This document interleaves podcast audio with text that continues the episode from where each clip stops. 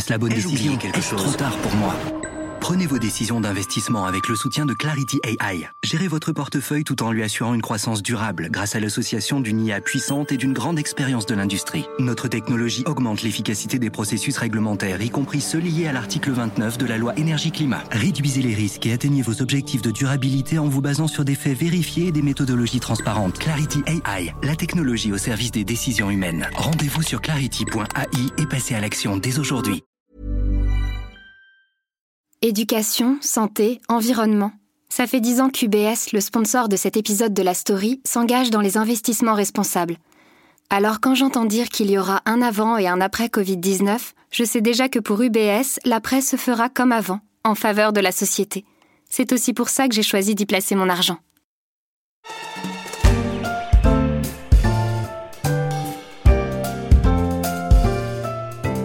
Là où tu es, tu es à ta place. Cette devise familiale, Sibeth Ndiaye l'a faite sienne.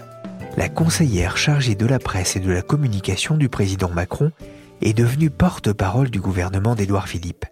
C'est elle qui est montée au front le soir des élections européennes et dans les jours qui ont suivi pour commenter ses résultats jusqu'au micro de Jean-Jacques Bourdin sur RMC. Le Rassemblement national a fait un score qui était supérieur aux élections européennes précédentes, ce qui n'est pas le cas. Ils ont un score qui est relativement bas à ce qui a été réalisé précédemment. et donc nous sommes dans une situation... Ndiaye, je vous coupe. Je ne vous parle pas du Rassemblement national, je vous parle de la République en marche.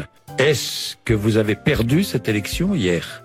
Effectivement, nous ne sommes pas premiers dans cette élection. Donc je vais vous, dire comme, comme quand euh, je parle à mes enfants, quand on n'est pas euh, premier, effectivement, on n'a pas la victoire et donc on a perdu. Sibeth Ndiaye est passé de l'ombre à la lumière. Je suis Pierrick Fay, vous écoutez La Story, le podcast d'actualité des échos. Aujourd'hui, je vais dresser le portrait en clair-obscur d'une femme qui ne laisse pas indifférent. Elle a 39 ans, mais elle a toujours son air d'éternelle étudiante. Elle a le franc-parler de la jeunesse, mais des origines plutôt bourgeoises en Afrique. Elle baigne dans la politique depuis toute petite, et elle est aussi d'une indéfectible fidélité à Emmanuel Macron. Sibeth Ndiaye, c'est en même temps grande gueule et grande muette. C'est le titre du portrait qu'Elsa Fresnel lui a consacré dans les échos il y a quelques semaines. Elsa la connaît depuis plusieurs années, et j'ai eu envie qu'elle nous raconte aussi les rapports complexes que la nouvelle porte-parole entretient avec la presse.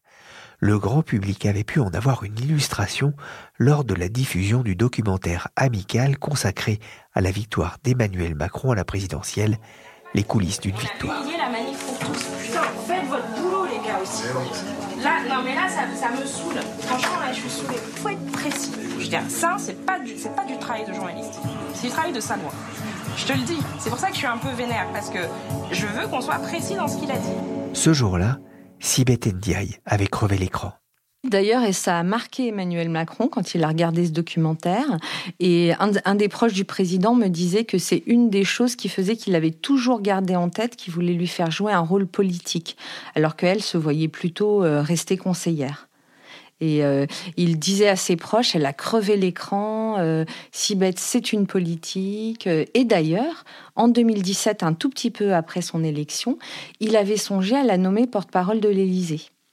Bon, puis l'idée n'avait pas eu de, suite particulière, euh, donc euh, voilà, tous les deux, on était restés là. C'est un destin vraiment particulier que celui de cette jeune femme née à Dakar il y a un peu moins de 40 ans. Bah, en fait, pas si particulier que ça, si on songe que la France est un grand pays d'immigration. Euh, simplement, il faut faire attention aux clichés. Sibeth Ndiaye, elle a grandi dans la très grande bourgeoisie dakaroise, parce que ses parents se sont connus dans la lutte pour l'indépendance. Son père était quand même le numéro 2 du parti d'Abdoulaye Wade, le futur président euh, quand il était numéro 2 du parti, Abdoulaye Wade n'était pas encore élu hein, président. Et sa mère a été présidente de la Cour constitutionnelle. Donc Sibeth Ndiaye, elle a, grandi au cœur de Dakar, dans une maison avec des domestiques, un chauffeur, où on vénérait les lettres françaises. Donc euh, elle a toujours beaucoup, beaucoup lu, et où on parlait tout le temps de politique. Oui, c'était, elle a vraiment baigné dans cet univers euh, très petit. Mais aussi avec des parents qui lui ont donné certaines valeurs. Euh, alors, on, peut classer. Il y a deux types de valeurs, euh, semble-t-il, que lui ont donné ses parents. D'abord, Sibeth Ndiaye, c'est un melting pot à elle toute seule parce que l'Afrique en tant que telle, ça veut rien dire. Euh, son père euh, était euh, sénégalais et d'origine sénégalaise. Son grand-père était un ancien tirailleur mort au combat. Donc le père de Sibeth Ndiaye était pupille de la nation, d'origine modeste. Et sa mère, au contraire, était d'une famille riche et catholique, germano-togolaise. Donc ça fait beaucoup de mélange dès l'enfance. et d'ailleurs, ses parents, son père étant musulman, sa mère catholique, avaient décidé que leur fille suivrait les deux enseignements et pourrait choisir leur religion. Donc, voilà, dès, le départ, il y, a, une notion de multiplicité, de choix, voilà. Ensuite, pour les valeurs, euh, évidemment, ses parents sont des amoureux de la liberté, ils sont battus pour l'indépendance. Euh, ensuite, comme c'est aussi dans la tradition pour une partie de la bourgeoisie dakaroise, euh, il faisait régulièrement des distributions de vivres et de biens de première nécessité aux mendiants et aux lépreux. Et le père de Sibeth Ndiaye l'emmenait dans ses expéditions. il faut se mettre dans la tête une enfant euh, de la grande bourgeoisie qui, très jeune, entre en contact avec la misère et la maladie, la lèpre. Et euh, c'est de là, quand je discute avec elle, c'est de là qu'est née sa révolte profonde. Pourquoi y a-t-il de tels écarts? Ça, c'est quelque chose qui va, qui va la marquer euh, profondément. Écoutez, je pense que euh, ça l'a vraiment marquée parce que quand elle m'a raconté ses expéditions, euh, quand j'ai passé du temps avec elle pour faire son portrait, au fur et à mesure qu'elle me racontait, l'émotion montait et euh, depuis des années que je connais euh, Sibeth Ndiaye, c'est la première fois que je la voyais émue comme ça, avec la voix qui s'étranglait, les petits, les yeux qui piquent, euh, la nécessité de reprendre son souffle. Donc, oui, je crois que ça, c'est une révolte authentique. Cette marche, je la franchis avec la fierté de servir la France, ce pays que je me suis choisi. C'est aussi au Sénégal, le pays de ma naissance, que j'ai puisé le courage de gravir cette marche en toute humilité. C'est dans mon enfance que j'ai été chercher ces paroles, souvent prononcées par nos parents pour nous aider, mes sœurs et moi, à briser les plafonds de verre. Là où tu es, tu es à ta place. Maintenant, je l'ose. La France m'a beaucoup donné. Aujourd'hui, c'est à mon tour de le lui rendre. Il y a une rencontre évidemment qui va changer sa vie, celle avec Emmanuel Macron lors de son arrivée à Bercy. Eh ben, elle était au cabinet d'Arnaud Montebourg. Donc, quand Arnaud Montebourg est débarqué de Bercy et remplacé par Emmanuel Macron, Emmanuel Macron lui propose de rester. Elle le fait. Euh, elle fait son travail euh, de, de charger des relations avec la presse. Et puis arrive l'année 2015. Et là, Sibeth Ndiaye, qui avait déjà perdu son père euh, en 95, perd sa mère. Et Emmanuel Macron lui offre un livre de Roland Barthes. Elle est touchée. Et puis un petit peu après, il y a le salon du Bourget. Et il faut bien se figurer, euh, Sibeth Ndiaye, euh, euh, non seulement est très noire de peau, a des tresses, euh, a des robes colorées, adore se, se, faire des habits en couture, et donc n'a pas le profil type des conseillers de Bercy. Et donc elle accompagne Emmanuel Macron au salon du Bourget et à chaque stand, on lui barre la route. On laisse passer les conseillers en costume cravate et à elle, on lui barre la route. Ce qui est un comble pour une conseillère presse, ne pas avoir accès à son ministre. Donc, au bout de quelques heures, elle éclate en sanglots. Euh, la chef de cabinet d'Emmanuel Macron appelle le préfet et, lui dit bon maintenant euh, vous restez avec elle et vous, la faites passer partout. Et puis à la fin de la visite, Emmanuel Macron va la voir et lui demande pourquoi elle a pleuré puisque c'est quand même euh, elle a quand même un fort caractère. Elle pleure pas facilement, Sibeth Ndiaye. Et là elle lui dit bah, tu portes toute ta vie le fait d'être une femme noire. Et c'est la réaction d'Emmanuel Macron qui l'a touchée, parce qu'il lui a rien dit, mais il lui a juste serré la main longuement en la regardant. Et euh, ça, elle me l'avait raconté dès 2017. Elle a été touchée parce que elle s'est rendue compte que lui-même venait de réaliser qu'elle était noire. C'est-à-dire que pour lui, ça n'avait aucune importance. Et ça, c'était important pour elle, évidemment. Elle est d'une fidélité visiblement à, toute épreuve. C'est ce qui ressort aussi de son parcours. Elle est capable de s'opposer au président? Oui, elle est même réputée pour cela. En fait, aussi curieux que ça puisse paraître, euh, la Macronie qui est très verrouillée pour les journalistes, euh, où les conseillers sont briefés pour qu'aucune tête ne dépasse, peut être à certains moments très franche en interne. Et il y a quelque chose qu'on sait très peu, mais le dîner de la Rotonde qui a fait polémique, puisqu'Emmanuel Macron semblait fêter sa victoire au soir du premier tour, alors qu'il allait être opposé à Marine Le Pen. Donc dans ces cas-là, on attendait un peu de retenue. Lui, il, réunit ses amis et des people à la rotonde. Et quelques jours plus tôt, euh, lors d'un déjeuner dans son bureau, l'équipe de campagne en parle. Et il y a plusieurs conseillers, ils sont au moins quatre ou cinq, à monter au créneau en lui disant Tu ne peux pas faire ça c'est un contre-symbole. Le plus cassant à l'époque est son conseiller euh, spécial, son stratège Ismaël Lemelien, qui lui dit c'est une faute. Et la plus tenace, la plus acharnée, c'est Sibeth Ndiaye, qui revient plusieurs fois à la charge, lui disant tu maîtriseras pas ta communication. D'autres disent c'est Sarkozy et le Fouquet, etc. etc. Macron ne tient aucun compte de leurs avertissements, euh, mais euh, elle a, ça c'est un exemple de franchise qu'elle peut avoir. Voilà. Euh, et, d'ailleurs, les moments où elle se montre le plus franche avec le président, c'est que c'est elle qui maquillait Emmanuel Macron pendant la campagne et qui a continué à le maquiller à l'Élysée. Une à deux fois par jour, le président a besoin d'être maquillé, donc c'est elle qui le fait. Et donc, dans ces moments où elle est en tête à tête avec lui, elle lui dit euh, ce qu'elle pense. C'est très précieux, j'imagine. Il y a une question qui revient euh, souvent concernant Sibeth Ndiaye, c'est est-elle de gauche?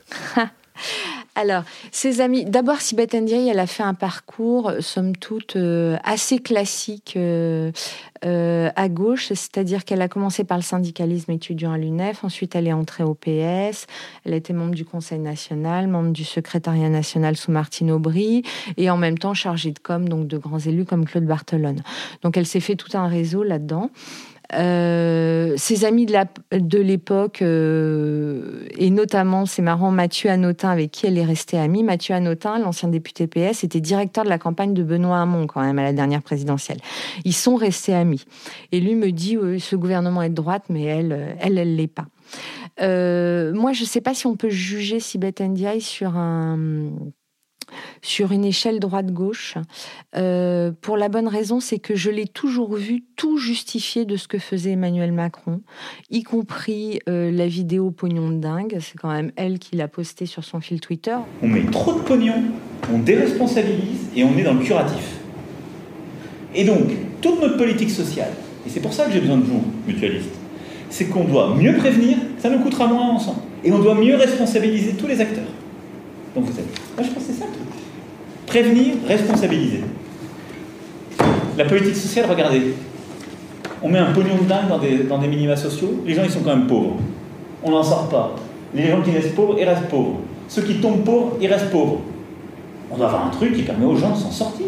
Il ne faut pas oublier que cette vidéo avait euh, choqué toutes les associations de lutte contre la pauvreté parce qu'elle considérait que c'était un discours culpabilisant. Et elle l'a toujours défendu, défendu, défendu jusqu'à sa nomination au gouvernement où elle a admis une erreur. Bon, euh, il me semble que Sibeth Ndiaye, elle est plus à l'image d'une partie de sa génération pour qui euh, ce clivage ne veut plus forcément euh, dire grand-chose. En revanche, ce qui est sûr, c'est que oui, elle a une sensibilité à l'injustice. Et oui, elle vit une aventure politique et humaine euh, au service d'Emmanuel Macron. Donc, euh, comme me l'a dit Marlène Schiappa, on peut être issu de la gauche, mais on est en marche et pro-Macron avant tout. Et Sibeth Ndiaye, c'est ça. Difficile de tirer le portrait de Sibeth Ndiaye sans aborder ses relations avec la presse. Dans le cadre de sa fonction à l'Élysée, elle n'hésitait pas à utiliser un langage un peu cru et pousser fréquemment des coups de gueule. Et les caméras Donc arrêtez de me faire suer là. Euh, ok, un par euh, ce que vous êtes. Je veux pas qu'il y ait trois photographes de Libé, deux photographes qui bossent pour le monde. Elsa, ce sont des relations compliquées? Euh, il, faut bien, il faut bien comprendre, d'abord, euh, il faut bien comprendre que Emmanuel Macron considère, et a longtemps considéré, les médias comme euh, faisant partie des corps intermédiaires de l'ancien monde. Son stratège Ismaël Emelien considère qu'il n'y a rien de mieux que le rapport direct avec les Français, les réseaux sociaux, les images maison, etc. Sibeth Ndiaye a été chargée de mettre ça en musique. Alors, bon, en fonction des moments, il y a des médias qui étaient bien traités, des journalistes mieux traités d'autres, etc. Mais pour les accréditer à l'Élysée, euh, ceux qui étaient au jour le jour dans le suivi du chef de l'État, c'était très difficile. Un, parce qu'elle avait la consigne d'Emmanuel Macron de verrouiller. Il voulait rompre avec la présidence Hollande. Donc, euh, euh, ça veut dire que même les informations les plus basiques, c'était la croix et la bannière pour les avoir. Et on peut dire qu'elle l'a appliqué avec zèle. Et deux, précisément pour son franc-parler. Alors, bon, le journalisme politique, ça n'a jamais été un monde de bisounours. Hein. je veux dire, euh, euh, dépression, il y en a eu euh, sur sous presque tous les présidents. Les mensonges, je j'en parle même pas. donc, on est habitué en tant que journaliste politique à faire une gradation dans, le, dans le, la jolie histoire qu'on nous raconte. On considère que les chargés de com euh, sont payés pour, nous, pour interpréter les faits euh, au profit de leur patron, très bien. Euh, on considère qu'ils peuvent nous mentir par omission, très bien. En revanche, nous mentir sur des faits très précis qui risquent de planter le journaliste qui reçoit ce fait, ça, généralement, ces journalistes-là ne supportent pas. Et force est de constater que Sibeth Ndiaye l'a fait, d'où, je pense, les relations euh, tumultueuses qu'elle a eues, encore une fois, surtout avec les accrédités à l'Élysée, c'est-à-dire les journalistes qui suivent au jour le jour le président. Est-ce que ces relations euh, parfois conflictuelles, ça peut poser un problème quand on est porte-parole du gouvernement? Oui, elle en est consciente. Elle m'a dit qu'elle devait se construire une relation avec les Français tout en ayant un passif avec les journalistes. Et Emmanuel Macron aussi, d'ailleurs, en est conscient parce que quand il a fait euh, le pot de départ pour ses conseillers à l'Élysée, une petite cérémonie où il a réservé un laïus pour chacun, il a dit à Sibeth Ndiaye euh, "Tu devais retenir l'information, tu devais entretenir le mystère à l'Élysée. Maintenant, il va te falloir petit déjeuner, déjeuner et dîner avec les journalistes." Bon, pour elle, la relation principale à construire, c'est avec les Français. C'est-à-dire qu'il faut bien comprendre que euh, le pouvoir d'Emmanuel Macron a été jugé et est jugé par une bonne partie des Français comme arrogant. Il n'y a pas eu la crise des Gilets jaunes pour rien. Or, Emmanuel Macron espère bien faire un nouveau départ avec la sortie du grand débat, etc. Et il a pour cela besoin de gens qui cultivent une forme de proximité avec les Français, qui puissent aussi leur ressembler. Et euh, c'est une partie, c'est la mission de Sibeth Ndiaye.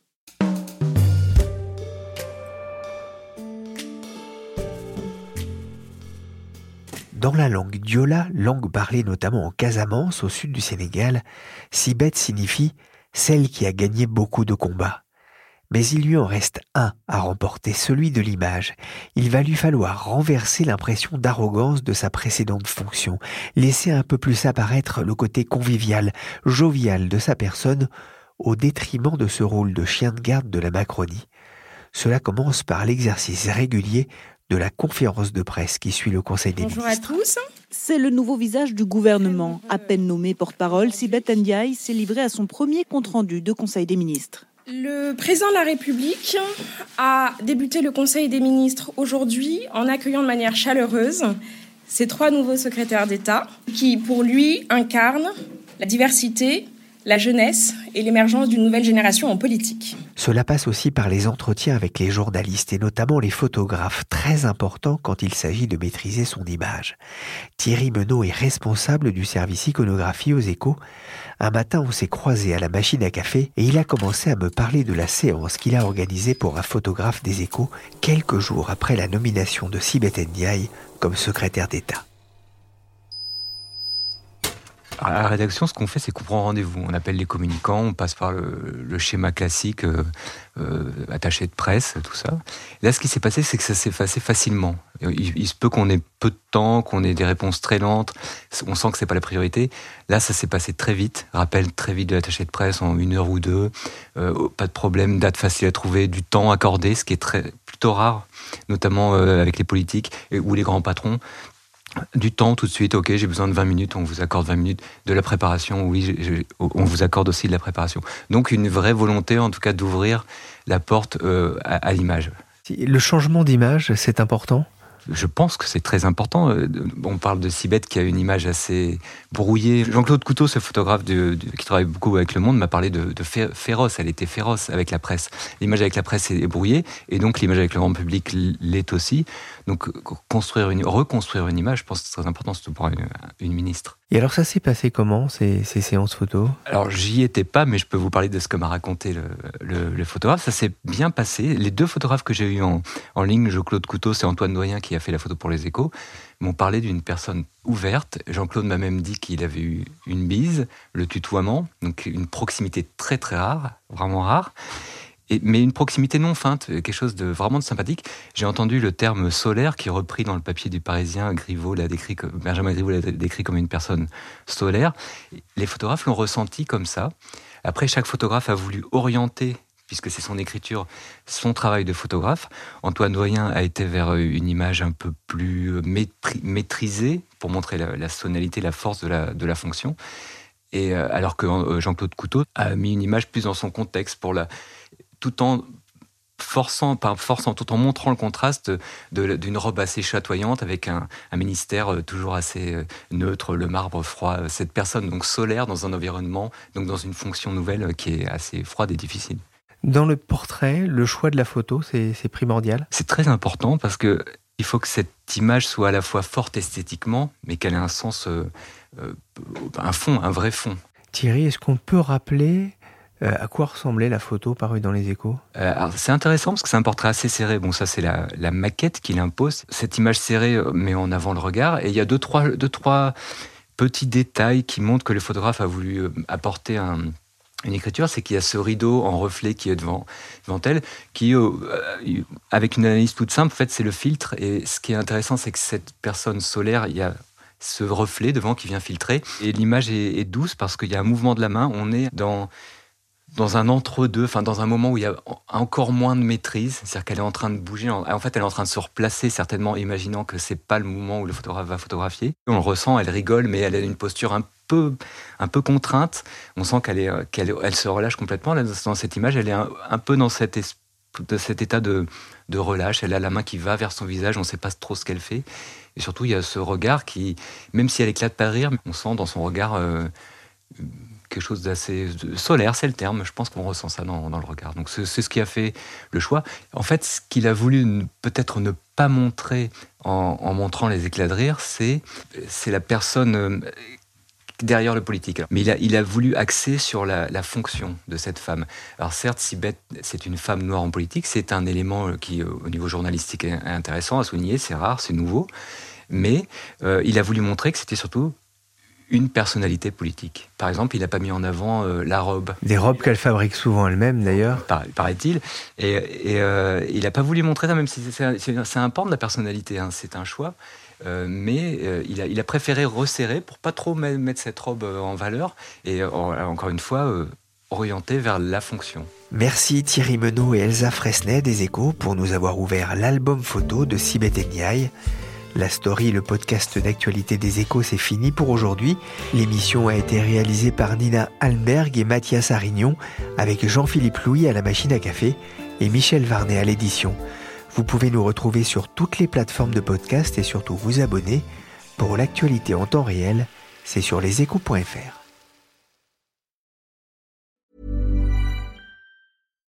It's the Kia Summer Sticker Sales Event, so give your friends something to look at, like a B&B with an ocean view, an endless field of wildflowers, or a sunset that needs no filter.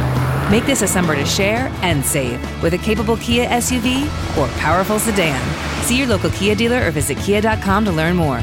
Kia, movement that inspires. Call 800 334 Kia for details. Always drive safely. Sale applies to purchase of specially tagged 2024 vehicles only. Quantities are limited. Must take delivery by 7824.